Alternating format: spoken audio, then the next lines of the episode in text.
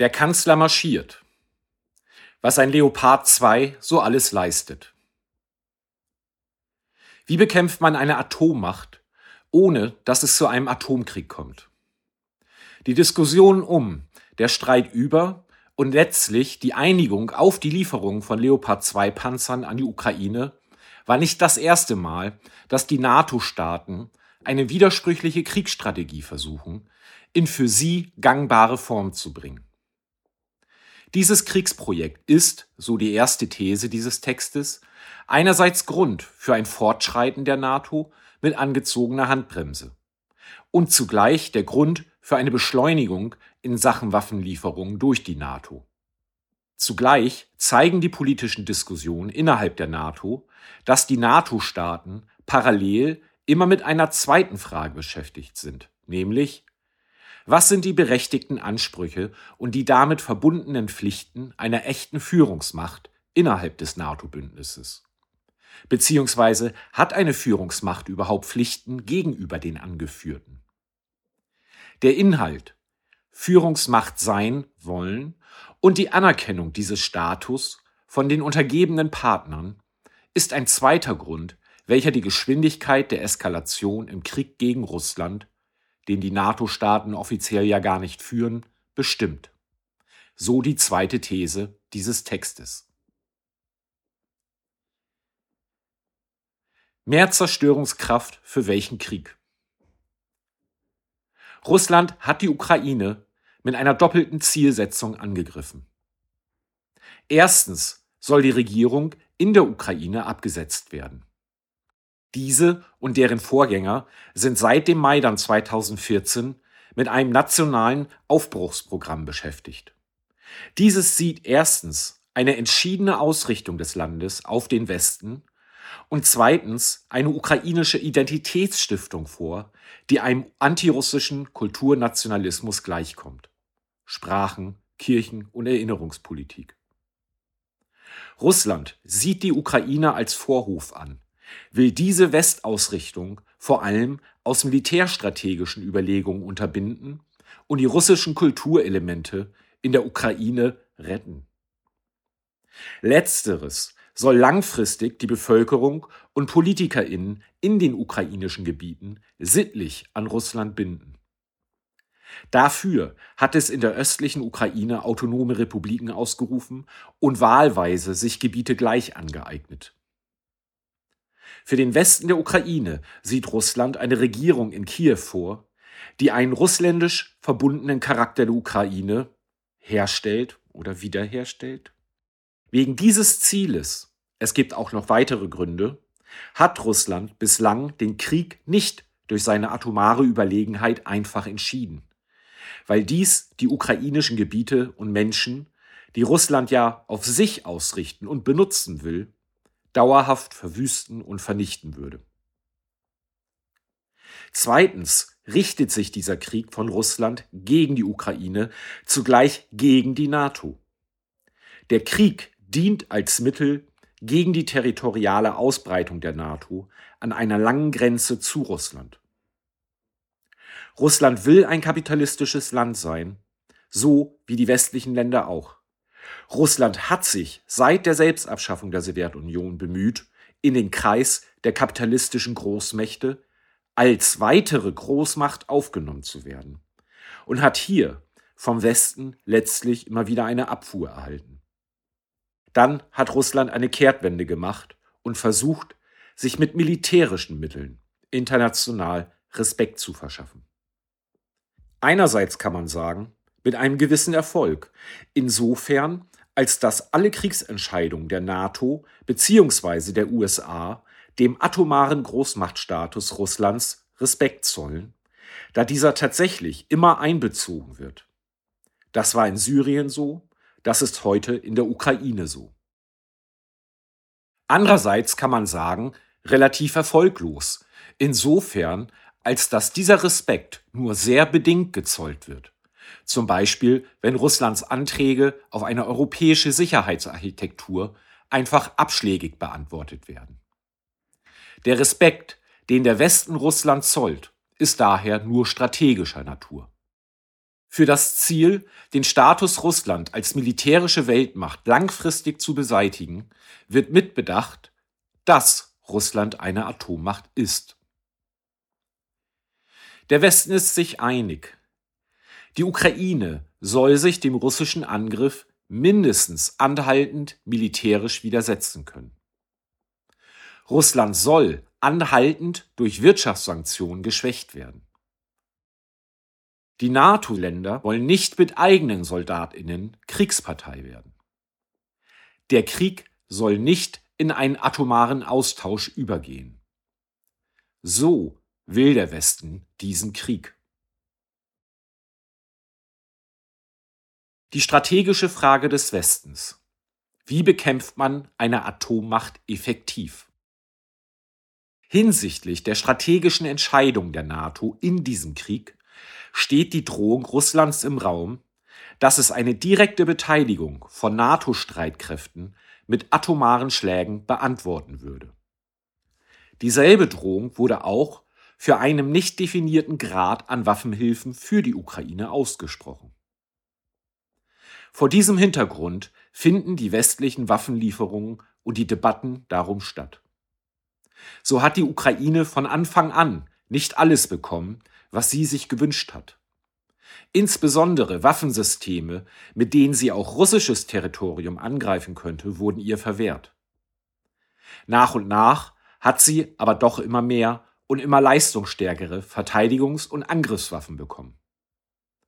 Dadurch wurde das russische Kriegsziel eines Regime-Change in Kiew bislang verhindert.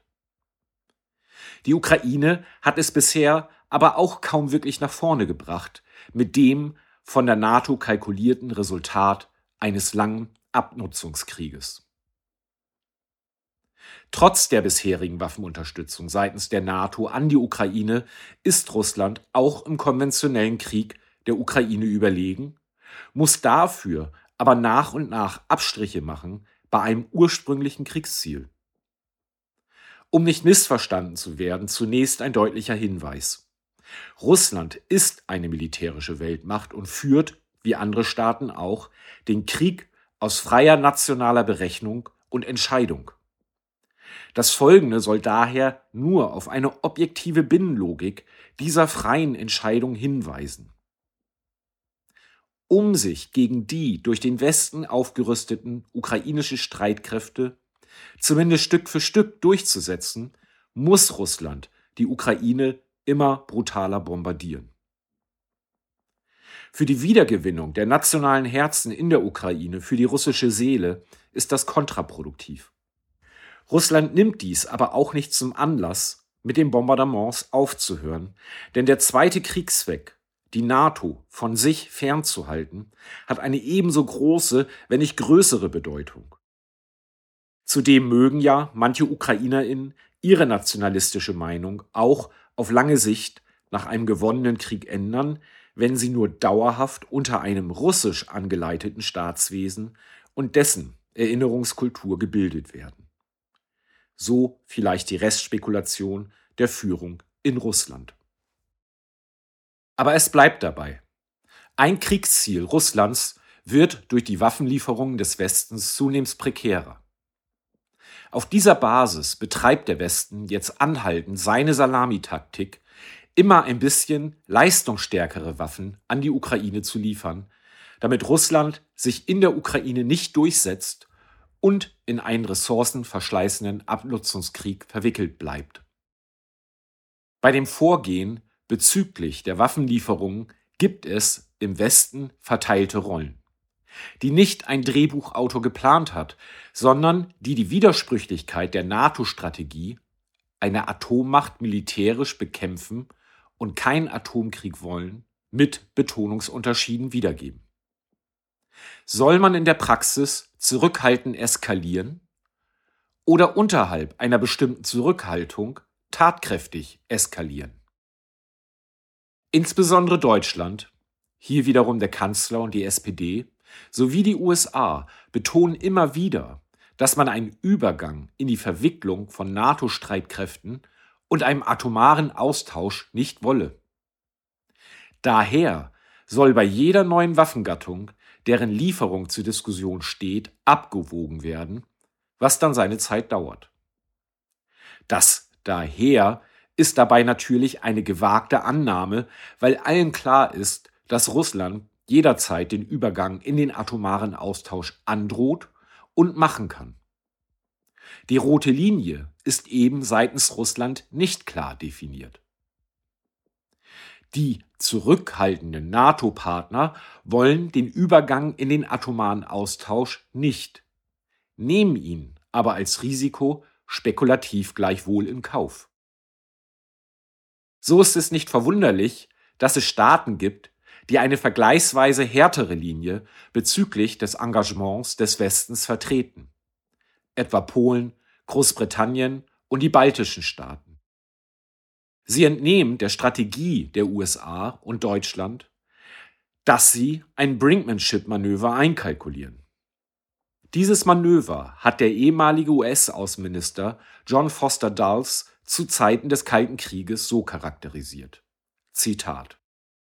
Die Fähigkeit, bis an den Rand eines Krieges zu gehen, ohne in einen Krieg zu geraten, ist eine notwendige Kunst. Wenn man Angst davor hat, bis an den Rand des Abgrunds zu gehen, ist man verloren. Zitat Ende.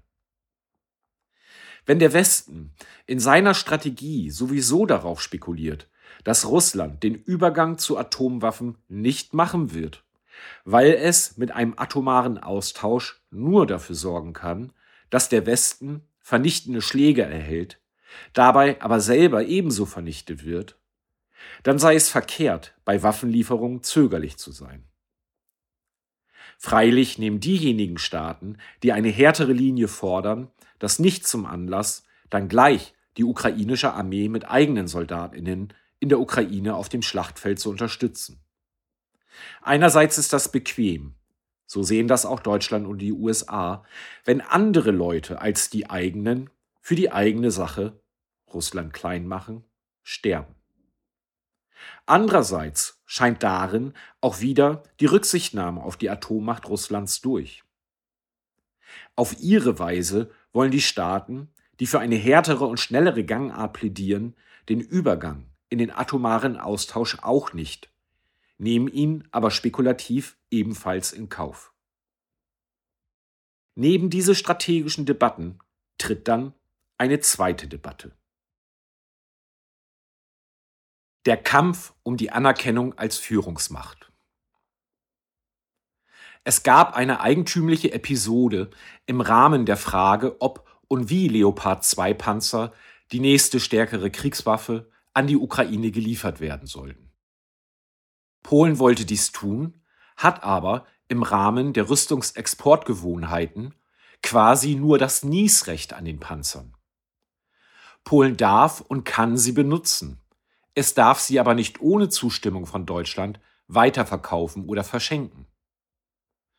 Noch bevor Polen offiziell den Antrag an Deutschland gestellt hat, hat es lautstark verkündet, dass der Export an die Ukraine jetzt anstehen würde und somit genehmigt werden müsse. Deutschlands Kanzler hat hier erstmal zurückhaltend reagiert und sinngemäß gesagt, wir können darüber reden, aber ich will mich mit den USA abstimmen.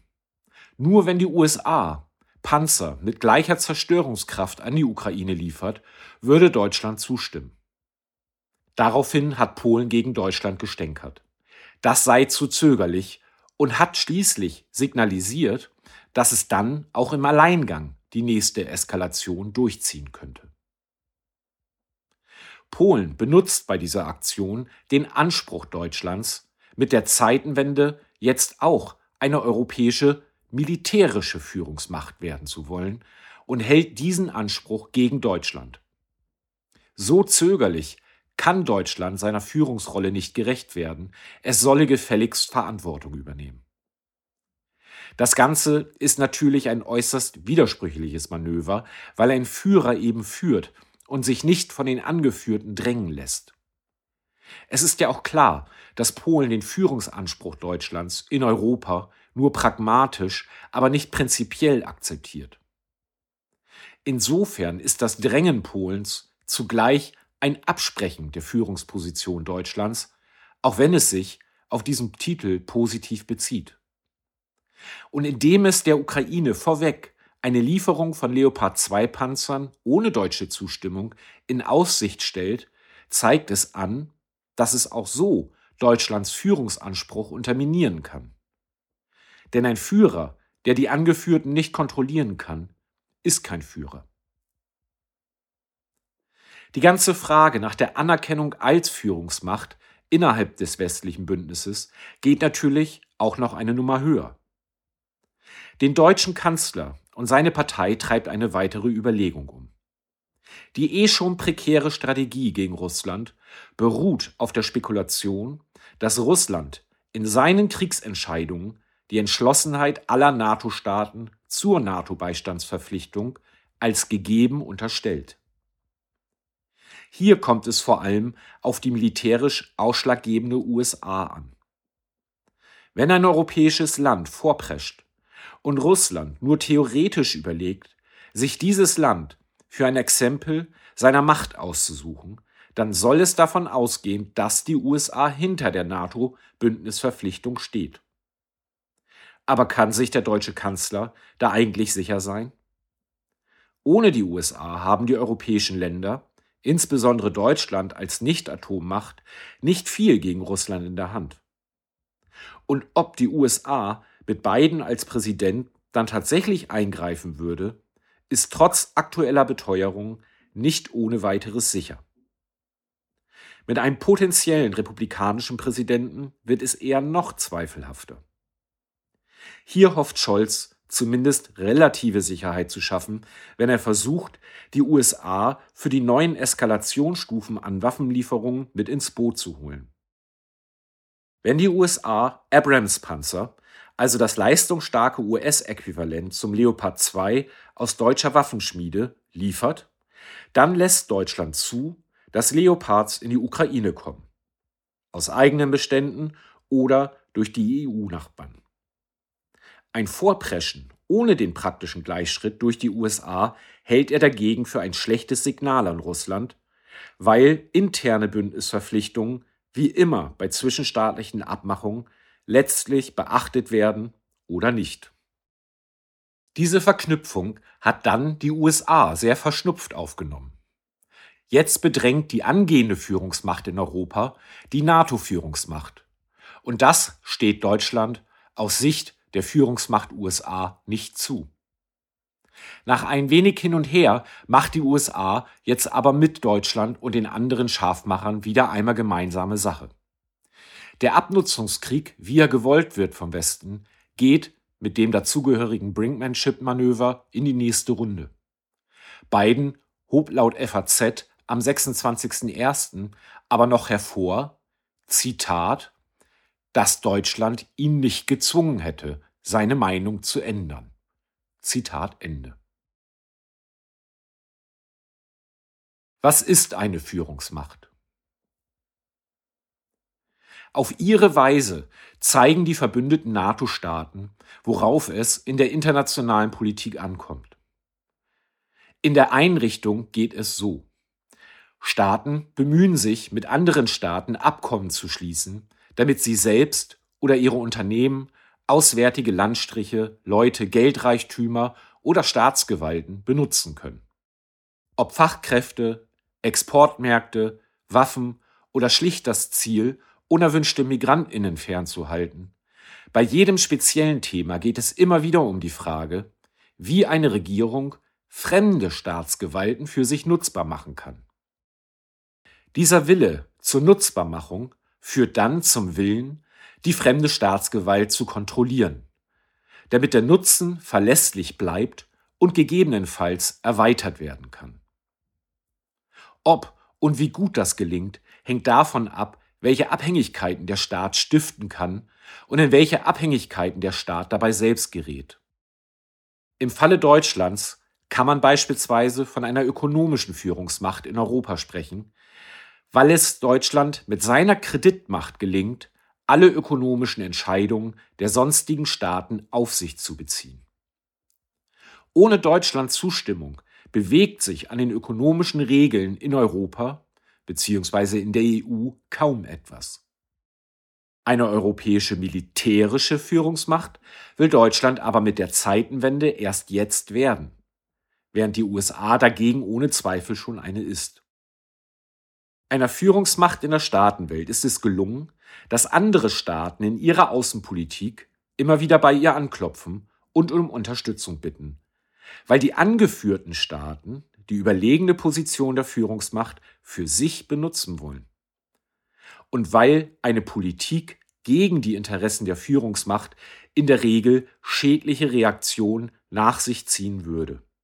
Zum Beispiel kein Gesprächszugang auf Ministerebene bei zukünftigen Anfragen oder Sanktionen. Einer Führungsmacht in der Staatenwelt gelingt es, Unterstützungsfragen anderer Staaten in solche Bahnen zu bringen, dass letztlich das eigene nationale Interesse wesentlich zum Zuge kommt. Von diesem Standpunkt aus geht jetzt die Reise zurück in die andere Richtung. Die Führungsmacht beäugt jedes besondere Thema, Lizenz zum Waffenliefern, Zollpolitik oder etwa die Frage eines Grenzregimes, entlang der Frage, ob in der Verhandlung des besonderen Themas der gebührende Respekt des anderen Staates zum Ausdruck kommt, also der Status als Führungsmacht anerkannt oder eher abgesprochen wird. Und angeführte Staaten beäugen, ob es einer Führungsmacht gelingt, sich den Respekt dauerhaft zu schaffen bzw. ihn zu erhalten, weil erstere danach entscheiden, welchen Respekt sie noch gewillt sind aufzubringen. Bezogen auf die Debatte über Waffenlieferungen in die Ukraine kann man also festhalten, die ganze Sache schnürt sich vom Ende zum Anfang wieder zusammen. Ein Krieg, in dem es allen Beteiligten, Russland, Ukraine, die NATO-Staaten, um Unter- und Überordnungsfragen zwischen Staaten geht, bekommt zusätzliches Feuer durch die Frage der betreffenden NATO-Partner, ob der eigene Staat eigentlich eine gute Führungsmacht gegenüber anderen Staaten ist, also sie gut bei und unterordnen kann. Oder ob der gute eigene Staat am Ende nicht eher von anderen Staaten bei und untergeordnet wird. Was den Bundestag bewegt. Die Bilanz der ganzen Debatte für den allseitig gewünschten Führungsanspruch Deutschlands. Zitat War es jetzt eine lange mit allen Partnern abgestimmte Entscheidung von Olaf Scholz? Oder war der Druck der Verbündeten am Ende schlicht zu groß? Zitat Ende. So leitet der Deutschlandfunk seinen Bericht über die Bundestagsdebatte am 25.01.2023 ein.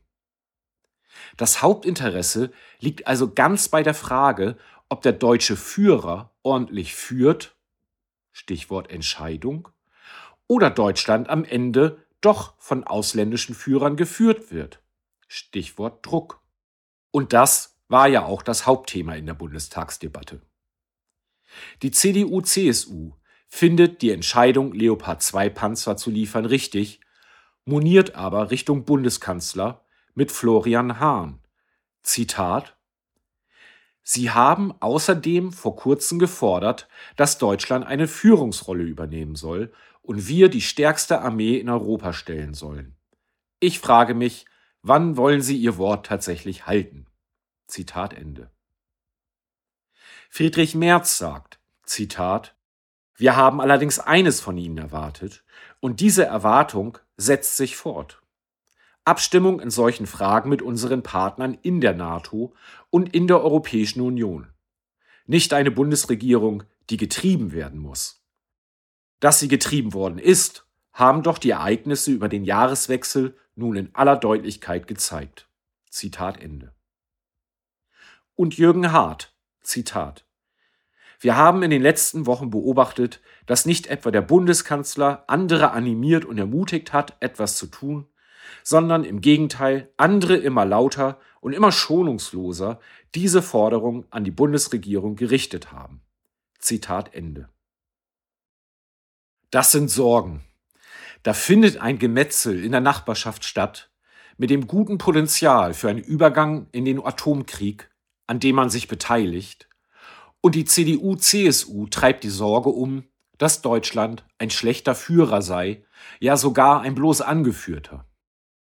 Man kann vermuten, dass der Umstand, dass ausgerechnet osteuropäische Staaten, Polen und die baltischen Staaten, Deutschland bedrängen, der ganzen Debatte Pfeffer gibt, weil Osteuropa im Selbstbewusstsein deutscher Politikerinnen eine bei- und untergeordnete Rolle zugewiesen wird. Die CDU-CSU interessiert, ob Deutschland entlang des Krieges Kapital schlagen kann in Sachen andere Staaten für die eigenen nationalen Interessen bei und unterordnen. Sachgerecht verlängern diese Parteien den Kampf um den Bundeskanzlerplatz, also den obersten Posten der Gewalt über das Gebiet Deutschland, in die Frage, ob der Bundeskanzler überhaupt ausreichend dafür Sorge trägt, dass die deutsche Macht auch gegen die Nachbarländer wirksam wird.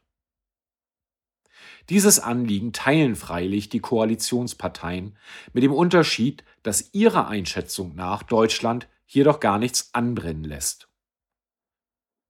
Alexander Müller, FDP. Zitat Wir brauchen uns auch international nicht zu verstecken. All dieses Gerede, dass Deutschland angeblich zu lahm wäre und nichts machen würde, steht die Tatsache entgegen. International stehen wir vom Volumen der militärischen Unterstützung her auf Platz 3 und von der finanziellen Unterstützung her sind wir mit 28,3 Milliarden Euro sogar auf Platz 1. Also, Deutschland tut wirklich viel. Zitat Ende. Also genug, um den Anspruch einer europäischen Führungsmacht zu untermauern, belegt durch die Platzierung auf einer Siegertreppe. Die AfD hält eine Konfrontation mit Russland für nicht gewinnbar und die Politik der Bundesregierung für das Gegenteil einer Führungsmacht. Tino Kropalla, AfD. Zitat Wie sieht es denn aktuell mit der Verteidigungsbereitschaft der Bundeswehr aus?